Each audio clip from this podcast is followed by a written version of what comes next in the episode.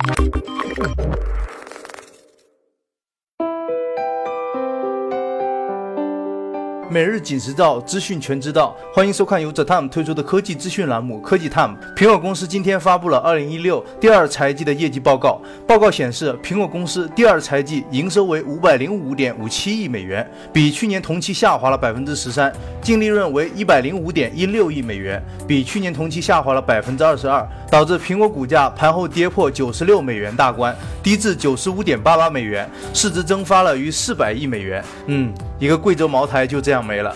再来看看新机的消息。近日网上曝光了黑莓 BlackBerry Hamburg 的渲染图，从图中看出新机是一款全触控机型。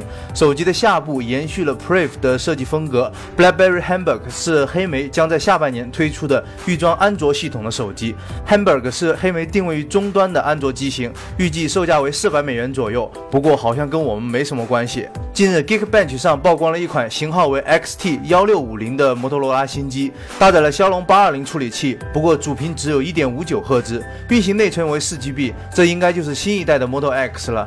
目前尚不清楚具体配置信息，预计 Moto X 将在六月九日发布。同一时间，另一家跑分网站 GFX Bench 上曝光了三星 Galaxy C 七更加详细的配置信息，配备了五点五英寸幺零八零 P 屏幕，搭载了骁龙六五二处理器，四 GB RAM 加三十二二 GB ROM，这意味着该机将很快上市了。接下来就是等爆料大神工信部的爆照了。虚拟现实。是未来科技发展的重要方向。目前，国外知名维修团队 iFixit 对 HTC Vive 进行了拆解，整个拆解过程非常容易，不需要专用的工具和螺丝。最终，iFixit 给 Vive 的成绩为八分。